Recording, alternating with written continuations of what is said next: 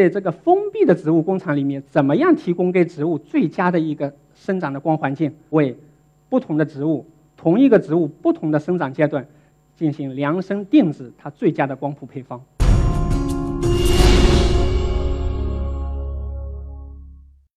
这个俗话说啊，眼睛是心灵的窗户，而作为视觉器官，眼睛最基本的功能就帮助我们人类以及很多动物去观察世界、认识事物、去指导行为。这主要得益于我们眼睛里面有个视网膜，而视网膜上面分布着大量的两类特殊的细胞，叫光受体细胞。其中这个柱状细胞能够告诉我们眼光线的强弱，而三类不同的锥状细胞。能够帮助我们分辨光的颜色。如果其中一个锥状细胞出了问题，往往会导致人的色盲。那么植物它有眼睛吗？如果有，它的眼睛又在哪里？它们是怎么看见光的？光对植物来说有两方面的作用：一个，光作为一种能量，提供给植物进行光合作用，来制造物质，这也是我们地球上生命赖以生存的物质基础。那么另外一个方面，光作为一种信号，啊，来指导植物的行为。植物的行为习惯是怎么样被光控制的？向日葵大家都很熟悉，它这个头啊会朝着太阳来进行转，这就是植物的行为受光控制的一个典型的案例。那么正是来源于向日葵的这样一种灵感，工程师们设计出了这种高效聚光的太阳能发电装置。那么这样一种装置，它能够时刻跟着这个太阳转，使光线始终垂直于它这个表面，达到高效聚光的这样一种目的。那么其实植物一生下来啊。就具有寻找光明的能力。如果把这样一个小豆苗种在一个黑色的箱子里面，这箱子的侧面开一个小孔，那么这个豆苗就会朝着小孔的方向进行弯曲生长。那这是同一片叶片的两种不同的状态。这其实啊，在我女儿小学三年级的时候，我跟她做了一个小小的试验。她先在这个锡箔纸上啊写上这个王字，然后把这个王字进行镂空，把这个锡箔纸再盖在这片叶片上面。放到像今天这样一个太阳天啊，去照个一个小时的样子，把这个锡箔纸揭开了之后，就出现了这样一个字。所以这个字是我们让太阳写上去的。那这是为什么呢？因为植物的叶片上面包含着大量的这种细胞，而每个细胞里面又有很多种叶绿体。被锡箔纸盖住的那部分细胞呢，因为光线是不足的，所以它的叶绿体就比较均匀的分布在这个细胞里面。它希望去吸收更充足的阳光。而被阳光直接照射的那部分细胞呢，因为光太强，所以它这叶绿体啊就躲到细胞的两边去，啊，中间所以就空出来了。那么整体来说，就形成了这样一个浅色的网子。我们人的细胞就没有这样一种能力。当在太阳光下暴晒的时候，我们的皮肤可就糟糕了。那么植物它是怎么样看见光的？其实跟人一样，植物包含着很多种光的受体，这些受体都分布在植物的大部分细胞里面。不像我们人这个光受体主要在我们的眼睛里面，就比如说，看见这个蓝光的波段，就有三类不同的这种光的受体。那么前面提到的向日葵，就是这个向光素在里面起的重要的作用。这个向光素它看到光之后啊，就会导致植物体内一种激素叫生长素，它的不对称分布。就是在上午的时候呢，这个向日葵茎秆上西侧生长素就多。而这个生长素啊，它是促进生长的，因此它的头就朝向了东方。而在下午的时候呢，这个茎秆上东侧生长素就分布的多，因此这个头就朝向了这个西边。那么第二天你发现这个头又转转回来这个东方，这是因为生物钟在起的重要的作用。它晚上的时候，这个头又慢慢慢转回来东方。植物它还能看见我们人眼所看不见的光，比如说它能看见这个紫外线，能看见这个红外线，其中这个光敏色素。就是能够看见红光以及比红光长的远红光的这样一种光的受体。早在上世纪五十年代，两位美国的植物学家做了一个非常有意思的一个实验。他们用这个莴苣的种子啊，把它分成八份，给它照红光以及比红光长八十纳米的远红光，不断交替进行，就是照了红光，再照远红光，再照红光，再照远红光，啊，照的时间都非常的短，几分钟时间。然后呢，再放在黑暗中。三四天，当他们统计这样发芽率的时候，很惊奇的发现，凡是最后一次照了红光的这个种子，绝大部分都能发芽，发得非常好；而最后一次照了远红光的，绝大部分种子都不能发芽。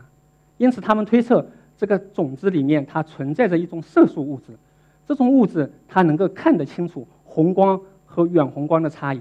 那么，为了搞清楚这样一个问题，他们与其他几位科学家进一步进行合作。其中有两位工程师，他们设计了一种比较精密的仪器，它能分得清红光和远红光这样一种性质差异，希望能寻找到这样一种物质。刚开始他们做了好几年的时间，一直都没有成功。到了1959年6月中旬的一个早晨，这名叫亨德里克斯的教授啊，他起了很早，到了农贸市场去买了一捆用纸包裹好的萝卜苗，回到实验室，还是像往常一样做实验，给他照红光。再照远红光放在这个仪器上去检测，结果奇迹出现了，这个指针发生了明显的偏转，他们欣喜若狂，实验终于成功了。就在当年的八月份，在加拿大的蒙特利尔要召开一个国际植物学的大会，因为这个大会六年召开一次，非常难得，所以他们就申请要到大会上去汇报他们这样一样重大的发现。就在出发前几天，他们把这个仪器以及这个植物。放到车的后备箱里面，几个人准备开车从美国的马里兰到加拿大的蒙特利尔。由于路途很遥远呢，中间肯定要加很多次的油，所以在每次加油的时候，他们都要打开后备箱检查一下这个仪器有没有被颠坏，这个植物长得怎么样子。到了去做报告的那一天，他们把这个植物以及这个仪器搬到这个讲台上面，下面坐着好几百的观众都在翘首以待，等待着他们这样一个重大的发现。可是呢，事与愿违。当他们给植物照了远红光、照了红光之后，看这个仪器的指针根本就没有发生变化，这怎么可能？因为他们事先重复了很多次的，难道是这个设备出问题了？其实啊，不是这个仪器出了问题，而是后来发现，因为他每次从这个路途中过来的时候，打开了后备箱很多次，这个植物已经事先照光了，这种物质被降解了，这也导致了后来有个重大的发现。那么他们把这样一种物质命名为。来自希腊语叫 phytochrome，就是植物加上颜色的意思。那么我们中文翻译过来就叫光敏色素，就是对光很敏感的这样一种色素物质。那么随后的四十年，光敏色素的精彩故事在不断的上演。到了1999年，科学家对光敏色素有了进一步的深刻的认识。他们观察到光敏色素一种独特的现象，就是照了远红光之后啊，这个光敏色素它是在细胞质里面。这就相当于这开关是闭合的，所以前面我们提到的种子它就不能发芽，而一旦照了短暂的红光之后呢，这个光明色素就迅速的进入到细胞核，这个细胞核就像我们人的大脑一样，是一个指挥中心，因此光明色素在这个细胞核里面就是指挥着成百上千的基因啊开始工作，那么这个种子它就是能够发芽了。所以接下来的问题是，这个光明色素是怎么样进入到细胞核？或者在这细胞核和细胞质之间移动的呢？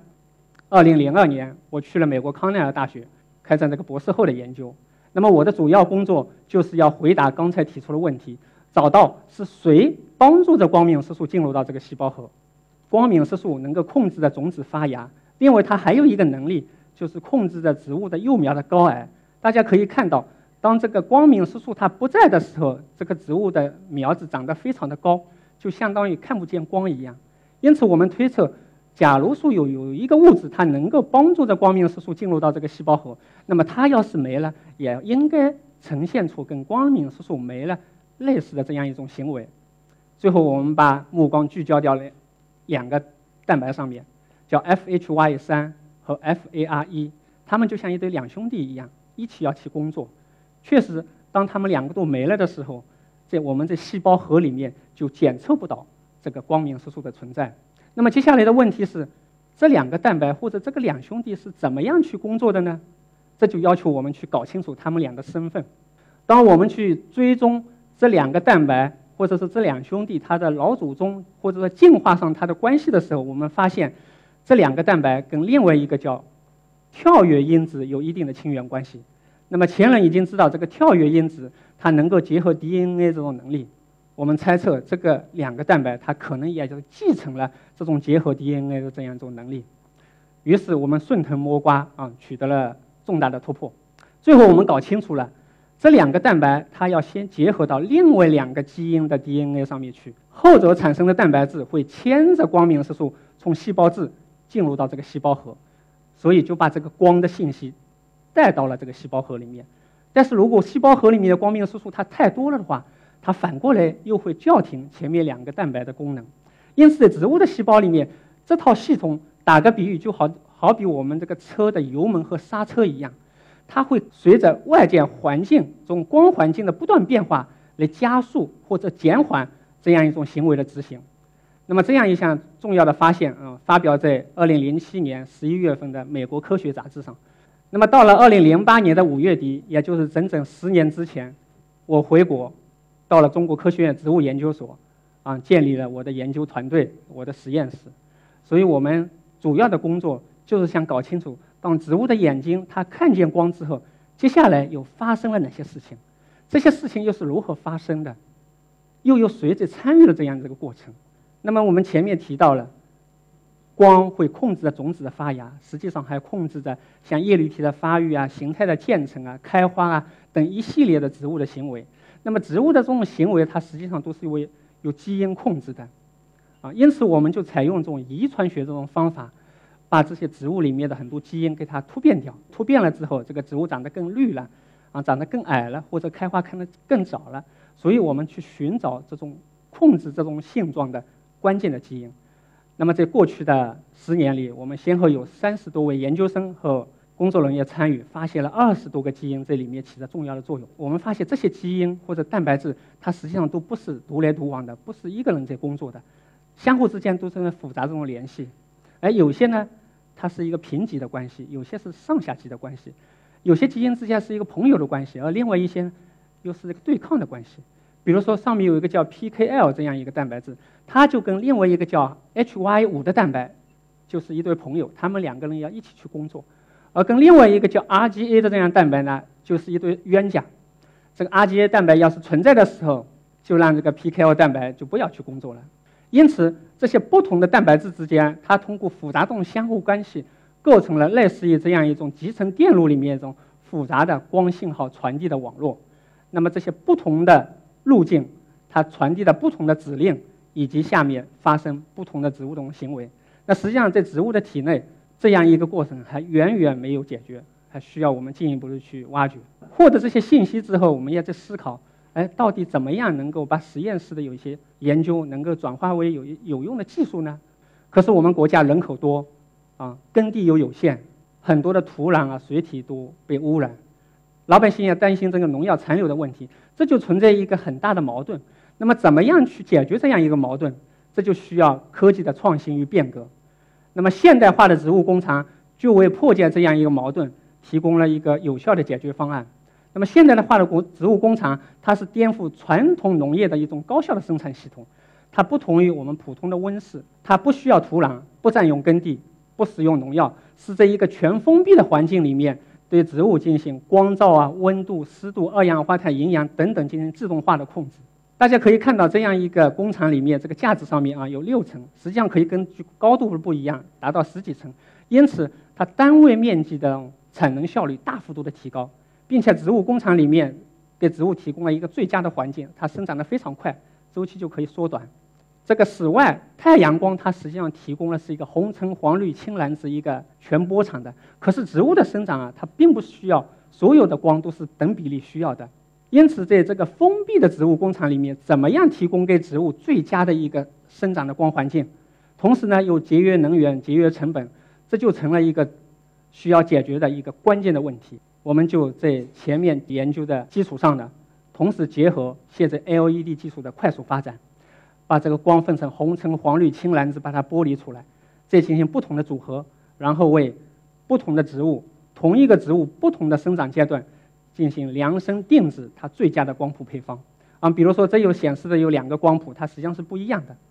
那么对植物来说，红光和这个蓝光是两者最需要的啊。比如说这样一种叫优雅的蔬菜，我们先在红光和蓝光为四比一的情况下给它生长，像左边这样一幅，刚开始觉得它还是长得不错的，但仔细观察会发现它的形状啊比较紧凑。分析原因就是这个叶片长得还不够。那么前面我们提到，这个光敏色素它能够看见。这个远红光，看见远红光之后呢，它还会启动一种叫闭因反应的这样一种行为，就是给植物照了比较多的远红光之后啊，它以为可能是光线是不足的，这个时候它拼命要去生长，因此我们在原来这配方的基础上，给这个蔬菜加了一定比例的远红光，哎，这个植物啊叶片长得更开了，这个形状也更好看了，产量也得到了提高。那么另外一种这种蔬菜呢，刚开始在红光、蓝光比三比一的情况下也长得非常好，可是后来发现呢，下部的好几片叶片提前的出现了这个衰老。那么后来在这样一个光配方的基础上，我们给加了不同的这种其他的光，结果发现加了绿光可以很好的起到这样一种效果。这就让我们觉得也很吃惊，因为平时觉得这个绿光啊，对植物可能是不需要的，因为植物是绿色的，它会把这个绿光反射掉。可是恰恰在这个里面，我们发现加了绿光可以很好的延缓这样一种衰老。那么另外有一些蔬菜呢，大家知道是红色或者紫色的，这里面是因为花青素的含量比较高。这个花青素大家知道可以抗自由基、抗氧化这样一种功能。可是，在刚开始种一种蔬菜的时候，这个红色它怎么也不出现。